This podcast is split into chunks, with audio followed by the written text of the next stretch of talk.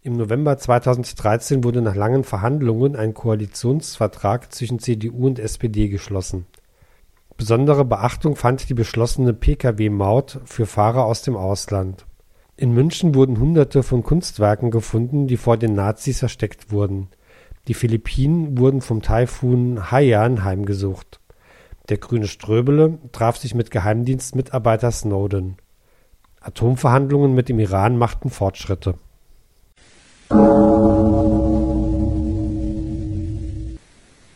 Anton, im Oktober 1983 wären wir um ein Haar in den Atomkrieg gekommen. Olle Kamelle, Friederike, darüber haben wir das letzte Mal gesprochen. Und das wäre auch wirklich passiert, wenn nicht der Oberstleutnant Stanislav, äh, Stanislav, na, der Mann, der die Welt rettete. Stanislav Petrov. Richtig, Petrov hieß der. Aber warum redest du denn vom letzten Mal? Haben wir einen Fehler gemacht? Nein, das nicht. Aber auch dieses Mal möchte ich über einen fast Atomkrieg mit dir reden. Muss das sein? Ich weiß, da gab es irgendwann einmal Radarreflexionen vom Mond. Das war 1960. Über was ich jetzt mit dir reden möchte, das war im Oktober, November 1983. Wo sowieso die Stimmung sehr gespannt war. Und ausgerechnet zu dieser Zeit mussten die Amerikaner eine große europaweite NATO-Kommandoübung durchführen unter dem Codewort Able Archer. Able Archer? Ja, was soll denn das heißen? Able Archer heißt sowas wie tüchtiger Bogenschütze. Und woraus bestand dieser Bogenschütze? Es ging im Wesentlichen um die Kommunikation, die zwischen NATO-Hauptquartier und den einzelnen Truppeneinheiten getestet wurde. Um diesen Test so realistisch wie möglich zu gestalten, wurden die mit Funk ausgerüsteten Fahrzeuge an die Stellen geschickt, die sie im Falle eines Krieges auch eingenommen hätten. Die eigentlichen Truppen waren aber nicht beteiligt. Richtig, aber schon im Vorfeld war sowjetischen Spionen aufgefallen, dass irgendeine besondere Operation vorbereitet wurde. Und die entsprechenden Spionageoperationen wurden unter dem Namen Reihen sehr verstärkt. Wer viel sucht, der viel findet. So war es. Da Reihen als extrem wichtig bezeichnet wurde, meldeten die Spione jede Kleinigkeit nach Moskau. Oft Beobachtungen, die mit Abel Archer nichts zu tun hatten. Aber für Moskau war alles eine Bestätigung, dass die NATO oder die Amerikaner was Böses im Schilde führten. Die Sowjets befürchteten einen nuklearen Erstschlag, gegen den sie auch praktisch wehrlos waren. Es hätte zwar eine nukleare Antwort geben können, aber ihr Land wäre trotzdem total zerstört worden. Keine gute Ausgangslage.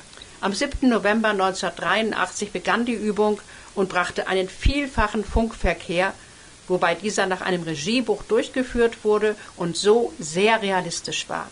Er konnte also durchaus auch bei einem wirklichen Erstschlag der NATO auftreten? Ja, und die sowjetische Führung hielt das Ganze für die Vorbereitung eines Erstschlags. Und haben den Einsatz ihrer Atomwaffen geplant und oder vorbereitet? So wurde Abel Archer lange gesehen.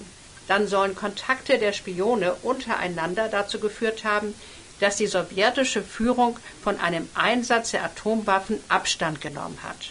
Wieso wurde Abel Archer lange so gesehen?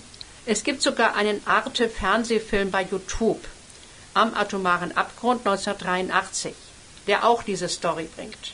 Zu finden bei Google 1983 am atomaren Abgrund. Bei Google 1983 am atomaren Abgrund. Ist der Film interessant? Ja, auf jeden Fall, auch sehr dramatisch. Viele Personen werden gezeigt. Wir hören und sehen Präsident Reagan, einige seiner engsten Mitarbeiter, aber auch russische Politiker viele Leute vom Geheimdienst auf beiden Seiten. Interessant, aber sag mir doch lieber, wie die Geschichte heute gesehen wird. Eine große Schweizer Zeitung hat unter dem Titel Die Legende von Abel Archer über neue wissenschaftliche Erkenntnisse berichtet, nach denen die sowjetische Führung nicht panisch auf Abel Archer reagiert hatte. Wo will die Zeitung das denn herwissen? Untersuchungen an der Universität Harvard, die in den Protokollen des Politbüros der Kommunistischen Partei der Sowjetunion nach Hinweisen gesucht hatten, fanden keinerlei Hinweise zu Abel Archer. Und auch sind keine ausgedehnten Vorbereitungen zu einem Gegenschlag durchgeführt worden. alles bloß eine Presseente? Nach der Schweizer Zeitung war es im Wesentlichen eine Fehleinschätzung des russisch-britischen Doppelagenten Oleg Gordijewski, der ein verzerrtes Bild von der Lage in der UdSSR der NATO schilderte. Er hat von sich behauptet, seine Berichte hätten dazu geführt, dass Abel Archer nicht bis zum Ende durchgespielt oder sogar vorzeitig abgebrochen wurde. Noch ein Retter der Menschheit? Es gibt sogar noch einen anderen, Rainer Rupp alias Topas. Ein Agent der DDR, der es bis zum Vorsitzenden der Current Intelligence Group im NATO-Lagezentrum geschafft hatte. Er wurde später enttarnt und vor Gericht gestellt. Unter Berufung auf einen US-amerikanischen Strategen meint Topast, seine Berichte hätten die Empfänger in Moskau beruhigt und so einen Atomkrieg verhindert. Haben Sie ihn freigesprochen, so als äh, Retter der Menschheit? Nein, er bekam zwölf Jahre Gefängnis, wurde aber nach sieben Jahren entlassen. Naja, bei all den Rittern der Menschheit kann man ja froh sein, dass es dann doch ohne Atomkrieg abgegangen ist. Die waren alle vom Geheimdienst. Keiner war vom Militär. Ja, liebe Frieda, Militär gehört abgeschafft. Und die Geheimdienste natürlich auch. Nicht wahr, Anton? Was hast du gesagt? Frieda gehört abgeschafft? Anton, bist du eingeschlafen? Nein, Friederike, aber ich bin einfach urlaubsreif. Na, dann mach doch einfach Urlaub, wo es schön ist. Ja, will ich auch. Und wo es ein bisschen wärmer ist als bei uns. Und ein wenig Sonne könnte ich auch gebrauchen. Wie wäre es denn mit Australien? Die bekommen gerade ihren Sommer. Australien? Aber das ist mir zu weit. Da fliegt man ja bestimmt mehr als zwei Tage, bis man da ist. Wie wäre es denn mit dem Mittelmeer? Genau das habe ich auch gedacht. Und dann habe ich mir meinen Atlas geholt und einen wunderschönen Ort entdeckt. Und wie heißt der? Golden Sands Beach. Klingt doch schon wunderbar. Golden Sands Beach. Wo liegt das denn? An der Küste natürlich, etwas südlich von der Türkei. Südlich von der Türkei? Vielleicht in Syrien? Weiß ich doch nicht, aber es ist bestimmt sehr schön dort. In Syrien ist doch Bürgerkrieg und da gibt es eine Reisewarnung des Auswärtigen Amtes. Vor Reisen nach Syrien wird weiterhin deutlich gewarnt. Was? Ausgerechnet dort? So ein Mist. Bloß weil ich dorthin will. Da musst du halt ein bisschen noch warten. Vielleicht geht ja der Bürgerkrieg bald zu Ende. Wieso? Wollen die sich einigen? Nachdem der Obama mit einer Militäraktion gedroht hat, kam aus Russland von Putin der Vorschlag, dass Syrien die Chemiewaffenkonvention unterschreiben könne und dass dann unter Leitung der UN die syrischen Giftgaslager geräumt und das Giftgas vernichtet werden soll. Das hat dazu Das wird der Assad doch nie annehmen. doch, der hat eingewilligt und auch freiwillig Listen übergeben, wo das Giftgas gelagert ist und wo die Produktionsstätten waren. Und diese Angaben sind korrekt? Karin Leukefeld, eine Journalistin in Damaskus, wohnt im gleichen Hotel wie die Inspektoren des OPCW, der Organisation für das Verbot von Chemiewaffen. Und die haben ihr gesagt, es ginge zügig voran. Was heißt denn das? Die ersten Lager wurden bereits geräumt. Ende Oktober waren alle Produktionsstätten zerstört. Insgesamt wurden mehr als 1000 Tonnen Kampfstoffe sichergestellt. Klingt doch sehr gut. Ja, bloß findet sich kein Land, in dem das Zeug vernichtet werden kann. Das wäre doch eine dankbare Aufgabe für die deutsche chemische Industrie. Da wäre die Entsorgung in besten Händen. Das sagt auch Christoph Heusgen, Abteilungsleiter im Bundeskanzleramt. Es gebe deutsche Firmen, wo man so etwas machen kann. Bestimmt besser und sicherer als in vielen anderen Ländern. Das ganz bestimmt. Aber der Regierungssprecher Seibert hat wörtlich gesagt, die Vorstellung, dass die syrischen Waffen in Deutschland vernichtet werden, ist allerdings für die Bundesregierung nicht denkbar. Irgendwo muss das Zeug doch vernichtet werden. Und zwar bald, denn die OPCW hat verlangt, dass das Zeug bis Mitte 2014 vernichtet ist. Ja, aber der Aufbau einer Anlage zur Vernichtung würde, Vielleicht eine Anlage direkt in Syrien? Dann braucht das Gift nicht erst durch die halbe Welt transportiert werden. Gut, aber der Aufbau einer solchen Anlage ist nicht bis dahin zu schaffen. Die Amerikaner haben vorgeschlagen, eine Anlage auf einem Schiff zu verwenden. Das wurde in den USA und in Japan für kleinere Mengen schon mal gemacht. Und der Bürgerkrieg geht lustig weiter. Ja, aber am 22. Januar findet in Genf eine Konferenz statt. Dort soll versucht werden, eine Lösung für das ganze Syrien-Problem zu finden. Und die Bürgerkriegsparteien werden daran teilnehmen? Es sieht so aus, ob es aber wirklich zu einer Lösung kommt, das ist mehr als fraglich. Der Obama möchte auf jeden Fall den Assad entmachten, was der natürlich nicht will. Außerdem haben alle ihre eigenen Vorstellungen. Die meist nicht zusammenpassen. Und die USA schüren Misstrauen gegen Assad. Der soll beweisen, dass er kein Giftgas mehr hat. So was kann man doch gar nicht beweisen. Genau deswegen verlangen die Amis das auch. Immer diese Schreckensnachrichten aus Lampedusa. Wo liegt das eigentlich? Lampedusa ist eine Insel im Mittelmeer. Sie liegt vor der Küste von Tunesien gehört aber zu Italien. Ah, jetzt verstehe ich. In Lampedusa fängt Europa an.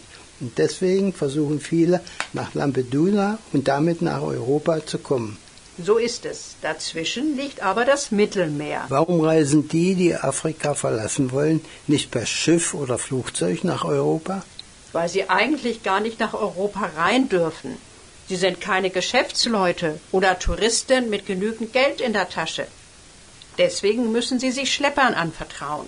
Und das Mittelmeer mit viel zu kleinen und überfüllten Booten überqueren, wie ich das auf den Bildern in der Zeitung gesehen habe. Und dabei gibt es dann diese schrecklichen Unglücke. Die Boote kentern und viele ertrinken. Der Franz hat mir erzählt, dass am 3. Oktober vor Lampedusa mehr als 300 Menschen ertrunken sind.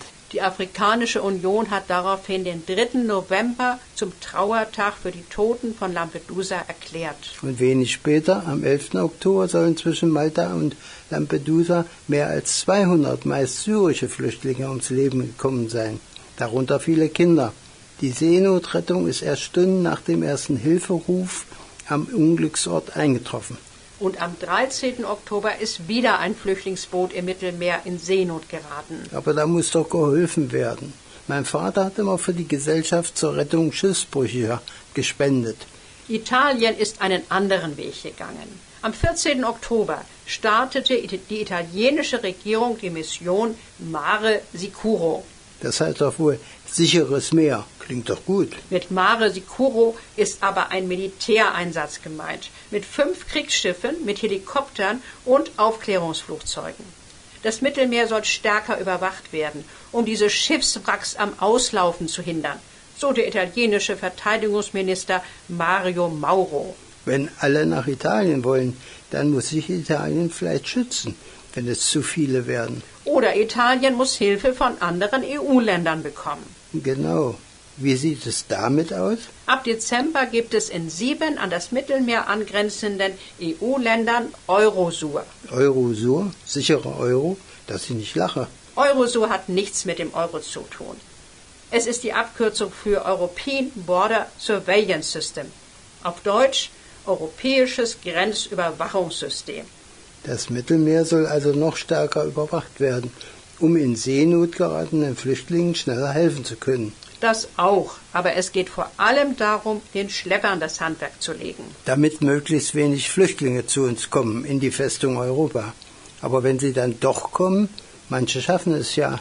Dann müssen viele von ihnen Asyl beantragen. Asyl? Das ist doch nur bei politischer Verfolgung. Nach der Internationalen Flüchtlingskonvention der UN gibt es drei Asylgründe.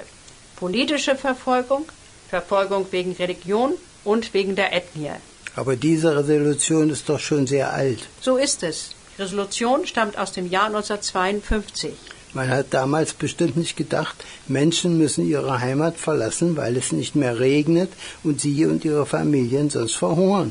Deswegen hat ja auch Jean Siegler. Der war doch was bei der UN. Jean Siegler war UN-Sonderberichterstatter für das Recht auf Nahrung.